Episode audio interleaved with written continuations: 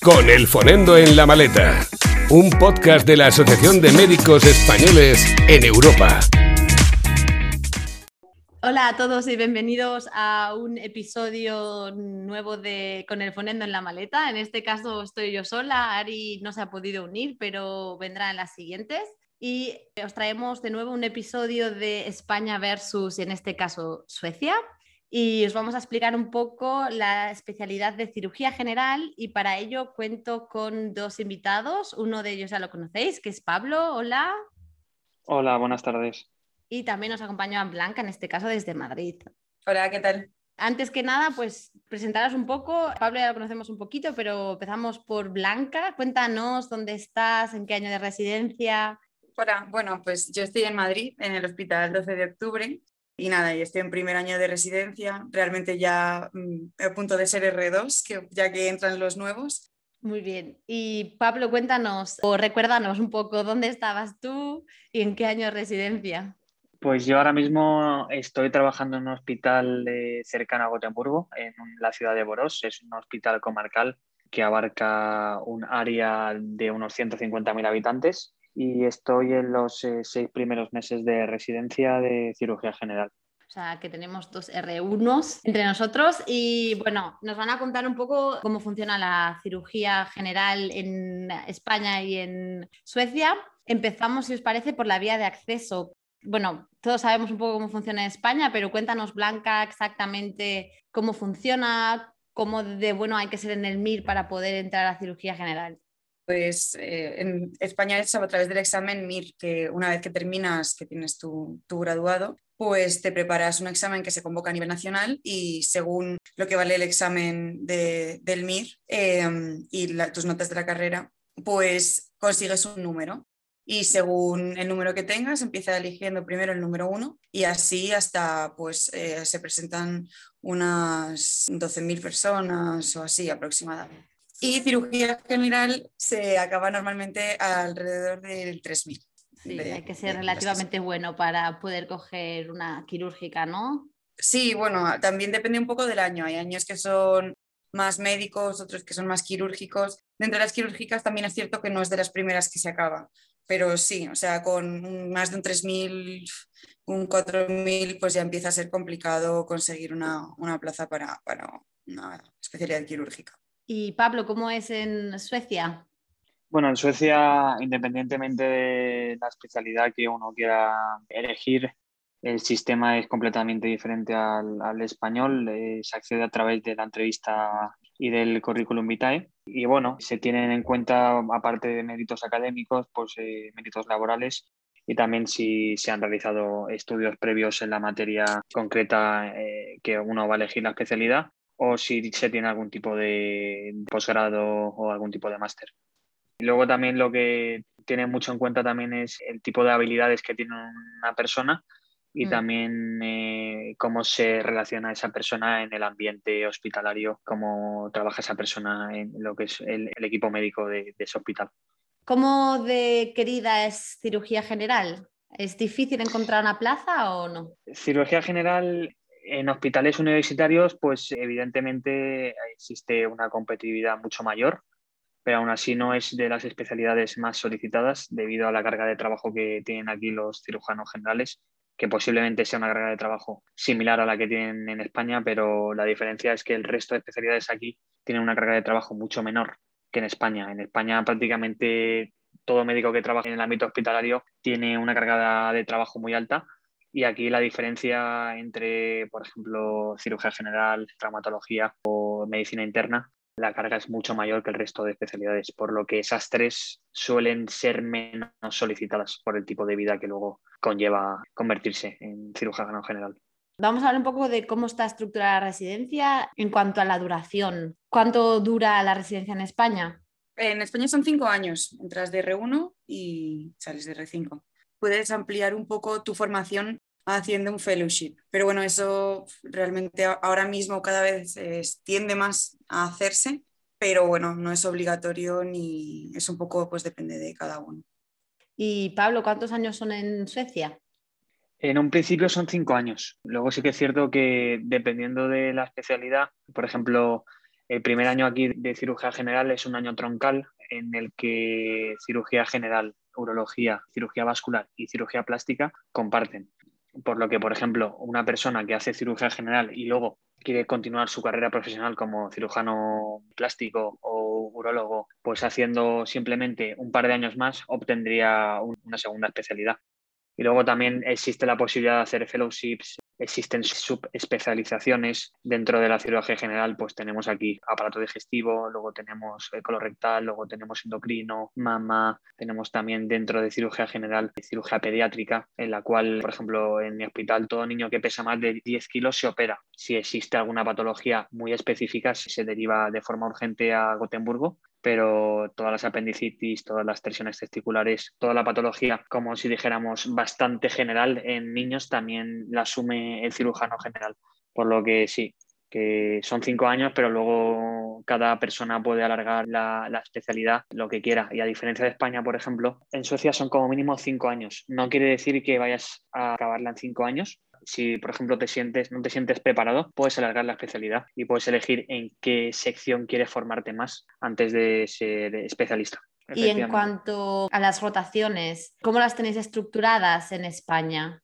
Bueno, pues es que esto también es bastante hospital dependiente. Entonces, en mi caso, el hospital es un hospital grande, que bueno, tiene unas 1.300 camas. Entonces, el servicio de cirugía hay unos aproximadamente unos 30 adjuntos y somos también unos 30 residentes, porque somos 6 por año. Entonces, en concreto, eso, en mi hospital, pues hay varias unidades. En hospitales más pequeños hay un solo servicio de cirugía general y todos se encargan de todo. Entonces, allí no hay rotaciones como tal dentro del servicio de cirugía general. Es un poco, pues bueno, según el día a día lo que te va tocando. En mi hospital está mm, organizado en que el, en el primer año rotamos en cuatro unidades, en colorectal, en hepatobilio-pancreática, en unidad de pared y politrauma, y, en tres, en tres, perdón. Y luego más adelante también se rota en, en cirugía endocrina y en cirugía en la unidad de esófago gástrica. Y luego, bueno, también hacemos rotaciones en otras especialidades. Rotamos en urología dos meses, en cirugía torácica un mes, en cirugía vascular otro mes. Y luego, pues tienes la posibilidad de gestionarte tú rotaciones externas, pues, o en otros hospitales, en otros países. Y ya, bueno, pues depende un poco de lo que quieras tú con el resto de, de unidades, un poco según lo que te, te vaya gustando más al final sí que está más o menos estructurado y tienes, bueno, pues eh, ya se habló en, en, en otro podcast del famoso libro del residente y tal. Tienes que comprar una serie de requisitos eh, para terminar la residencia, pero la manera de cumplirlos tampoco está muy protocolizada. Es necesario que hayas visto una serie de cirugías, hayas realizado una serie de procedimientos pero no es necesario que hayas estado X tiempo rotando en un área eh, específica. Vale, entonces cuéntanos un poco cómo funciona el libro de residente, así según tu experiencia, para que tengamos una idea. Lo vas haciendo poco a poco y un poco también a tu ritmo. Al final de cada año, pues tienes que enseñárselo a tu tutor y que te vaya validando un poco, pues, eh, te, bueno, y te vaya orientando un poco eh, cómo hacerlo. Sí que tenemos un libro, pero tenemos un tutor, o sea, que nos revisa el libro, nos lo firma, etcétera pero al fin y al cabo es una persona con la que en algún momento del año estás rotando con él en su unidad, no es un, un ente difuso. ¿Y cómo funciona en Suecia? ¿Tenéis también libro de residente o no? ¿Trabajáis por objetivos? Sí, bueno, prácticamente diría que es calcado el sistema. El tema de las rotaciones pues es prácticamente lo mismo. Dentro de la cirugía general pues se rota plástica, se rota en traumatología, se rota en urología y en cirugía vascular. Y luego dentro de la especialidad pues se rota en todas las unidades que tenemos, que, que, bueno, ya las hemos comentado, que sería pues eso, gastrointestinal, luego tendríamos colorectal y luego tendríamos endocrino y mama. Y luego sí que es cierto que la, la única diferencia es lo de la cirugía pediátrica, pero bueno, en el resto de, rotaciones debe ser similar. El tema del libro del residente, aquí tenemos un libro que lo emite, como si dijéramos, el Ministerio de Sanidad, que es igual para todo médico residente. Y nada, pues eh, está establecido una serie de objetivos que tienes que cumplir. Los objetivos van del A al C. El A lo comparten todas las especialidades, el B lo comparten las especialidades que son comunes en su tronco. En el caso de cirugía general sería plástica, urología y cirugía vascular. Y luego las C son objetivos exclusivos de la especialidad. Y bueno, aquí está estructurado de la siguiente forma. Tenemos lo que sería un tutor en el que nos reunimos mínimo una vez a la semana, pues bueno, para discutir todos los casos que hemos tenido y si nos ha surgido alguna duda. Luego, una de las cosas que me parece muy positiva del sistema es la disponibilidad que tenemos a la hora de preguntar no solo a nuestro doctor, sino a todos los especialistas. Una de las herramientas más importantes en el ámbito hospitalario en, Suecia es el teléfono, porque trabajamos mucho con diferentes especialidades y la colaboración y la comunicación es esencial. Y luego cada 20 días tenemos una reunión más estructurada que seguimos como si dijéramos una checklist del residente en la que tienes que cumplir una serie de objetivos y bueno, pues si los cumples, el tutor te firma. Y bueno, es así durante cinco años. Y como he comentado antes, si en los cinco años tu tutor, el jefe de servicio y la misma persona se siente capacitada para obtener el título de, especialista, esa persona con toda la documentación solicita al Ministerio de Sanidad la competencia de especialista y si se la aprueban, pues se la dan. Que la persona no se siente capacitada, pues se alarga un poco la especialidad. En ese sentido sí que puede variar un poco la estructura de la residencia, pero por lo que he más o menos entendido del sistema español, vamos, son bastante similares. Y al final yo creo que es por ello por lo que un cirujano en España puede venir aquí a Suecia a trabajar y por lo que un cirujano que se ha formado en Suecia se puede volver a España, porque las similitudes son muy parecidas. Entonces, por lo que entiendo, ni España ni Suecia tiene examen al final de la residencia existe un examen a nivel europeo, pero que no es necesario para obtener el título de especialista según tengo entendido. No sé si en España se tiene que hacer algún tipo de examen, pero vamos, examen tipo teórico no tenemos examen. Nosotros al final de la, de la, residencia de principio pues tampoco, tampoco es necesario. No sé, no me he informado si a lo mejor para irse a trabajar a, a, otros países fuera de la Unión Europea pues sería necesario, pero de principio para moverse dentro de la Unión Europea, una vez terminas en España, sí tienes tu título de especialista.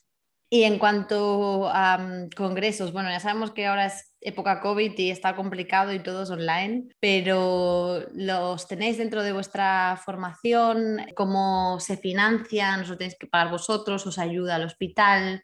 ¿Sabéis un poco cómo funciona? A ver, eh, realmente que es un poco complejo porque a mí me lo han estado explicando y a ver si, si, soy capaz de transmitirlo bien. No existe exactamente un presupuesto del hospital en sí para financiar los congresos, pero sí que existe a través de pues, o donaciones o de algún tipo de farmacéutica, pues de mallas, de productos quirúrgicos o de otros medicamentos, o de algunas asociaciones que se lo dan a tu servicio. Y entonces existe como esa parte del presupuesto que se puede utilizar para, bueno, pues para actividad docente. Entonces, pues tú puedes hablar con tu jefe y preguntar pues si te financia ir a X congreso, ir a X curso, etc. Y él, bueno, pues según las solicitudes que haya tenido y bueno, la necesidad para el servicio y lo pertinente que considere que es, pues te da parte de presupuesto o no.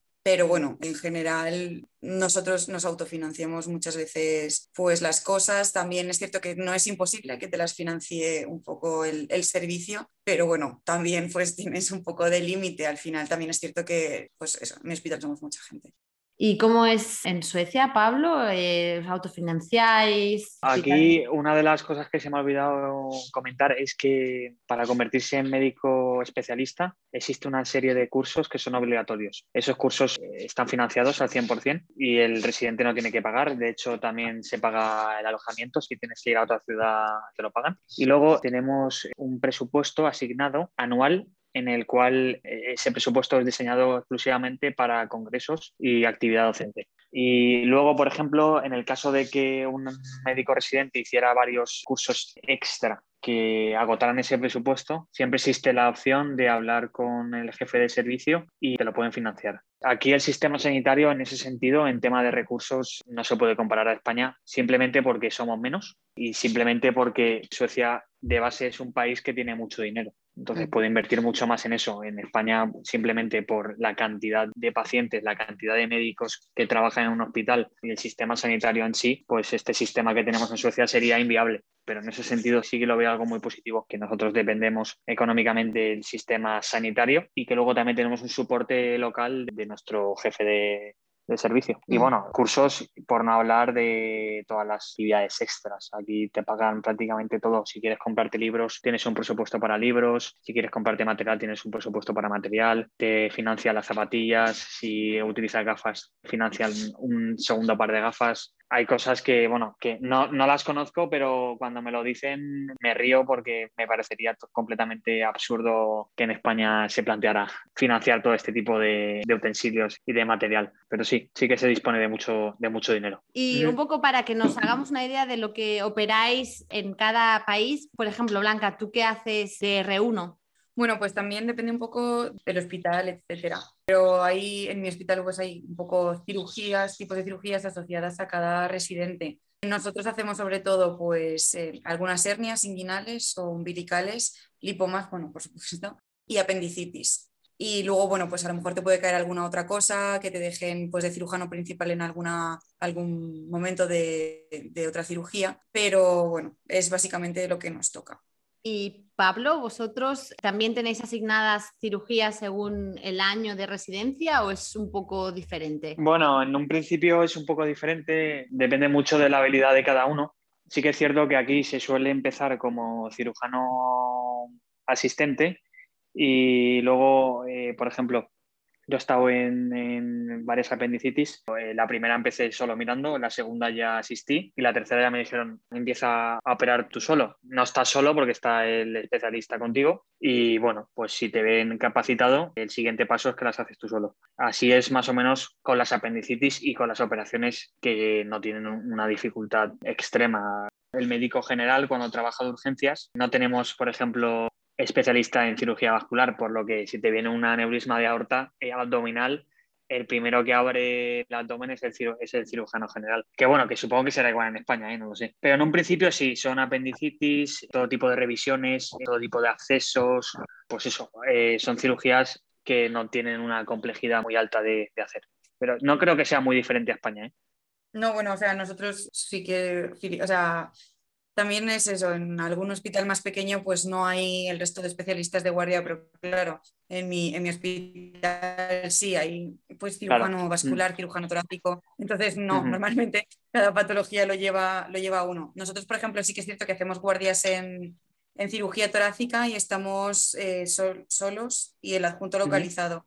Pero bueno, si hay que operar, pues viene el adjunto de tórax y nos metemos nosotros con él. Pero sí, o sea, de principio no, eh, al menos en mi hospital, pues cada uno tiene su patología. Y en cuanto al tema de guardias, ¿cuántas hacéis más o menos al mes? Bueno, aquí las, aquí las guardias no son de 24 horas, a diferencia de España, y aquí las, guardias suelen ser de 9 de la noche a 8 de la mañana. Entonces nosotros trabajamos en urgencias toda la noche y a las 7 y media subimos a lo que se planta para tener las reuniones con todos los especialistas y los radiólogos luego ya nos vamos a casa. Pero, por ejemplo, yo en estos seis primeros meses eh, hice dos hace dos semanas y luego en mi plan que tengo dos meses vista, creo que no tengo ninguna. Porque al final, si te ponen a trabajar de sábados y domingos, ellos guardias se lo consideran todo lo que está fuera de lunes a viernes. Entonces, si trabajas sábados y domingos, aunque sea por el día, ellos lo asumen como que es una guardia. ¿Cuántas haces de fin de semana más o menos para que tengamos una idea? Mínimo trabajo dos fines de semana al mes. Y Blanca, en tu caso, ¿cómo son las guardias?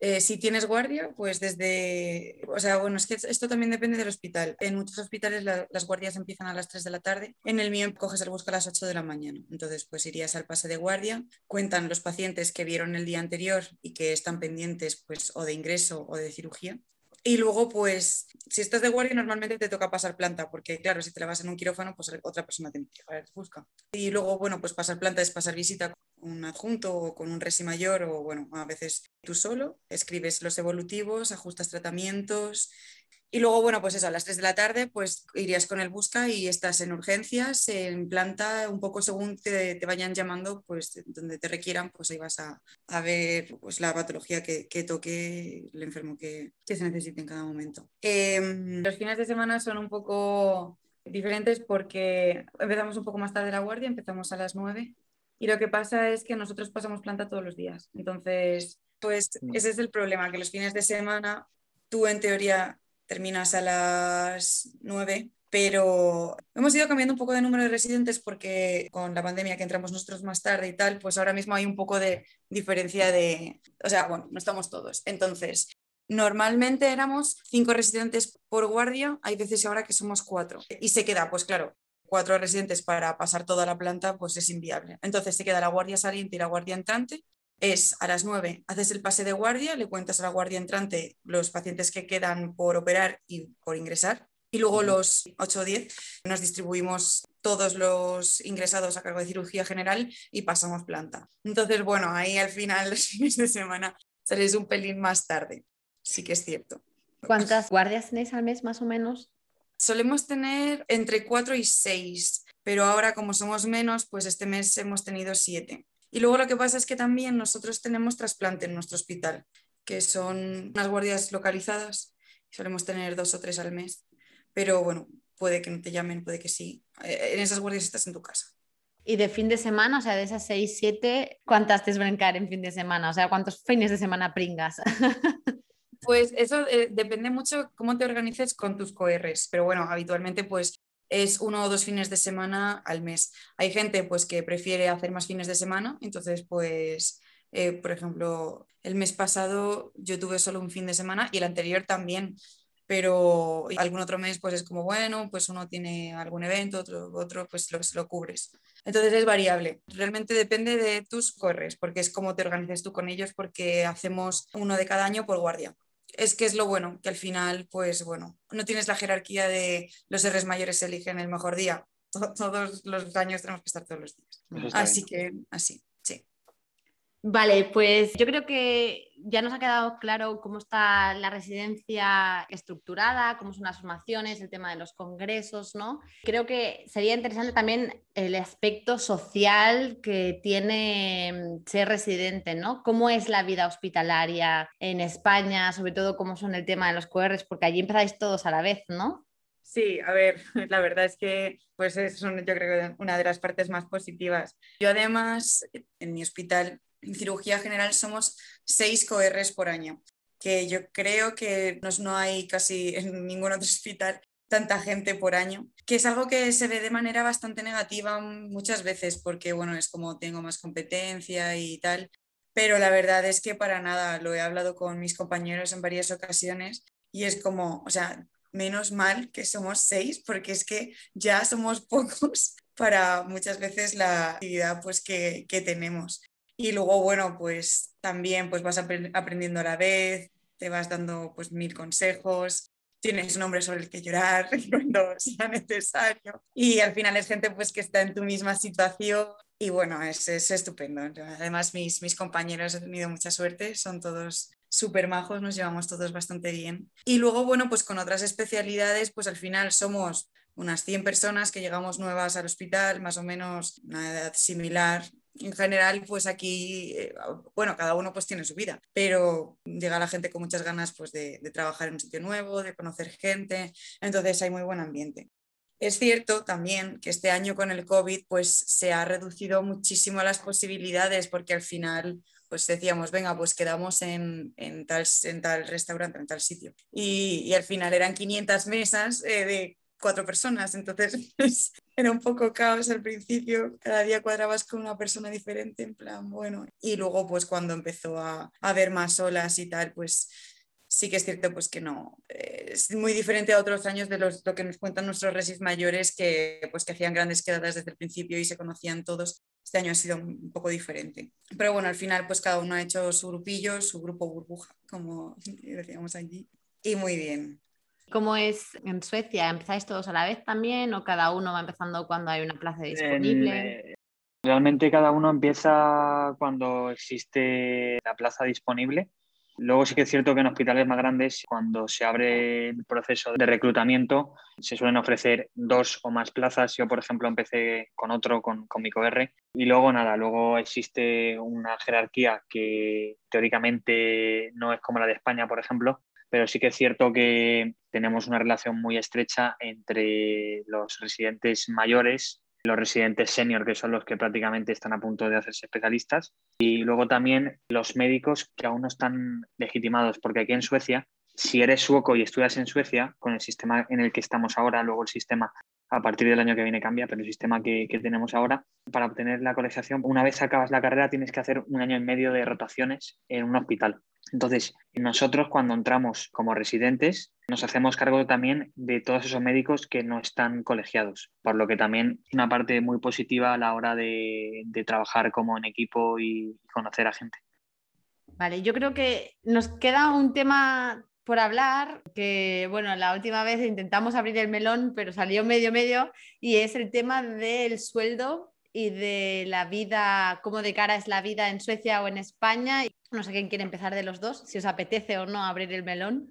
Bueno, aquí principalmente cada región puede ofrecer diferentes sueldos. A medida que te vas hacia el norte, se ofrece más dinero, evidentemente, porque es más difícil que la gente vaya a esas zonas a trabajar. Mi región ahora mismo está pagando a los residentes de primer año unos 40.100 cronos, que por lo que nos sacamos una idea son unos 4.000 euros. Luego de esos 4.000 euros se pagan unos impuestos que son aproximadamente de un 32-33%, por lo que el sueldo después de impuestos se suele quedar entre 29.000 y 30.000 cronos al mes, que estamos hablando de unos 2.900 y 3.000 euros al mes. El tema de la vida al final es lo de siempre. Si te vas a Estocolmo o te vas a Gotemburgo, la vida es mucho más cara. Si te vas a una ciudad más pequeña, la vida más barata. Desde que me he mudado a Suecia, he vivido en dos pisos. Para que os hagáis una idea, mi primer piso, que era una región bastante rural, pagaba 450 euros y era un piso de unos 60 metros cuadrados. Luego me mudé aquí a Boros, que estoy viviendo ahora mismo en un piso de, unos 57 metros cuadrados y pago 700 euros. Y luego en noviembre me mudo a Gotemburgo y voy a pagar 1.100 euros de alquiler. O sea que al final el tema de la vivienda pues es un poco también relativa al área donde estás viviendo. En términos generales y por resumirlo, aquí con el sueldo de residente te da para vivir solo en la casa, pagarte, pues eso, los gastos diarios y luego también te da opción a ahorrar. Dependiendo también de los gastos que tú tengas, pues ahorrarás más o menos, pero en términos generales, aquí el médico residente puede tener una estabilidad económica aceptable. ¿Y cómo es en España, Blanca? Cuéntanos un poco. Bueno, depende mucho de las guardias que hagas al final. Entonces, el sueldo está, de los residentes está estipulado en cada comunidad autónoma Sí, de hecho es algo que se, puede consultar. ¿eh? O sea, si alguien quiere saber los, exactamente cuánto es, se puede consultar, está actualizado en el BOE. Depende de la comunidad autónoma al final. Yo vivo en Madrid y bueno, los alquileres están un poco complicados. Divido en dos casas también. La primera era como de 90 metros cuadrados y eran 1.100 al mes.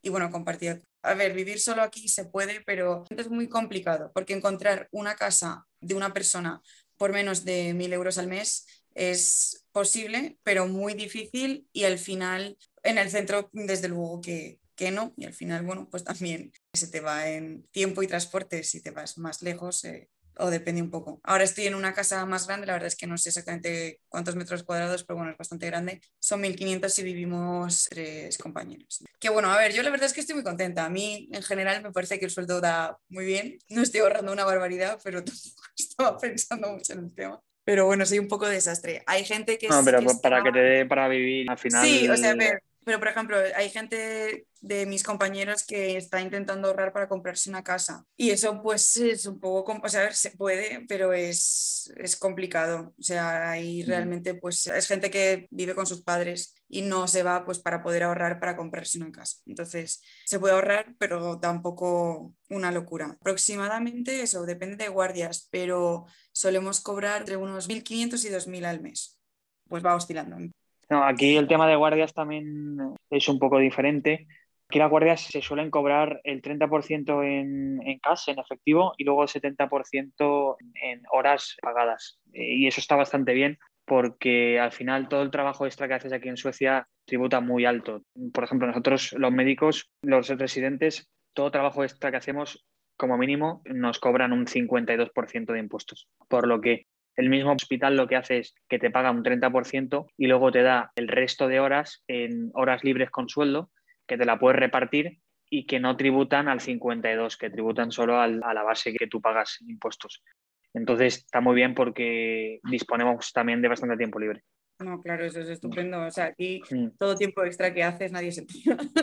Claro. Y eso es otra cosa también diferente, que aquí se ficha y aquí todo minuto extra está retribuido de una forma o económica o una forma por horas libres. En España todo el tiempo extra que haces no está remunerado en absoluto. Yo he estado trabajando ahí en España cinco meses y ya te digo que no, que el tiempo que te quedas extra no te lo pagan.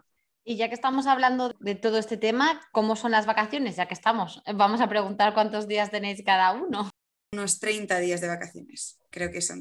¿En Suecia cómo es? En Suecia tenemos 25 días, 5 semanas naturales de vacaciones. Y lo que sí que es cierto es que existen dos periodos de vacaciones en la que la gente puede cogerse esas semanas de golpe.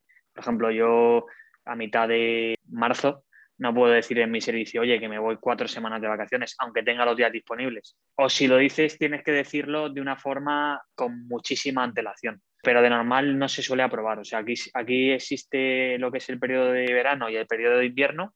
Y bueno, fuera de ese periodo sí que te permiten cogerte una semana, pero no tres semanas o quince días. Y en un principio, lo que pasa que aquí, claro, con el tema que os he comentado de las horas que te pagan libres, yo, por ejemplo, que estos seis primeros meses he rechazado tener vacaciones, porque cuando vi mi horario tenía muchas semanas que me coincidía un fin de semana libre con un pase de, jueves a domingo. Entonces se me juntaba el sábado y el domingo de la semana anterior con el lunes, martes y miércoles de la semana siguiente. Entonces tengo cinco días libres. Por ejemplo, esta semana he estado desde el viernes, porque el viernes fue festivo aquí, hasta mañana libre. Son seis días libres sin tener ningún tipo de vacaciones, ¿sabes? Entonces, pues la flexibilidad es un poco mayor. Pero bueno, en un principio, si tuviéramos que definir cuántos días de vacaciones tenemos aquí en Suecia, suelen ser 25 días. En la pública no hay problema, en la privada el primer año es eh, sin sueldo. Eso sí que es importante, que si trabajas en una clínica privada o un hospital privado, el primer año tú tienes derecho a 25 días, pero son sin sueldo. Ya solo nos queda un último aspecto, que son las salidas post-especialista. ¿Se suelen quedar los residentes en vuestros hospitales o cómo, cómo es? Pues realmente en Madrid hay más problema para conseguir trabajo y sí que los contratos al principio son un poco más, eh, bueno, menos apetecibles, un poco de guardias o, o, que lo tienes que ir renovando mes a mes, bueno, un poco regular, sinceramente. En mi hospital, clásicamente no es fácil, pero al final sí que es cierto que, por ejemplo, hace poco ha entrado a trabajar una chica que terminó hace dos años. Sí, o sea, de, una generación que terminó hace dos años, se han quedado dos. Uno nada más terminar y otra que se fue pues un año fuera y ahora ha vuelto, la, ha vuelto y la han, contratado. Pero bueno, en general sí que es en Madrid es un poco difícil. Si te vas a otras comunidades autónomas, sí que un poco más fácil. Y luego, pues es que depende un poco, una vez que terminas la residencia, realmente cirugía tiene un montón de secciones y hay gente pues que se quiere dedicar más, sí, más específicamente a una.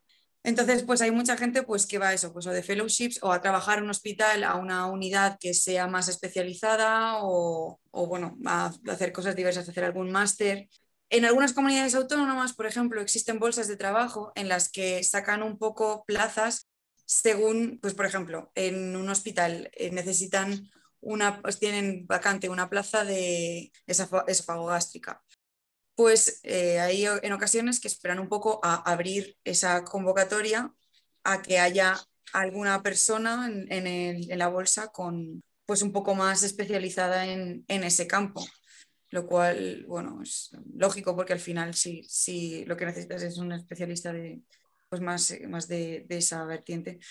De todas maneras, va un poco por comunidad autónoma todo, no es exactamente igual en toda España y también es cierto que, bueno, conozco un poco limitadamente porque también como aún me queda un poco para terminar, pues no me, no Pero bueno, un poco por lo que dicen mis, los R5 que se fueron y que estuvieron buscando trabajo, al final todos han conseguido trabajo en sitios diferentes, algunos en Madrid, otros en, en otras comunidades. De este año, por ejemplo, ninguno se ha quedado en mi hospital. Y Pablo, ¿vosotros en Suecia os ofrecen trabajo cuando acabáis la residencia? Sí, bueno, de hecho, una de las grandes diferencias aquí en Suecia respecto a España es que el contrato de residente es un contrato indefinido, es un contrato que no está, como si dijéramos, anclado a la residencia.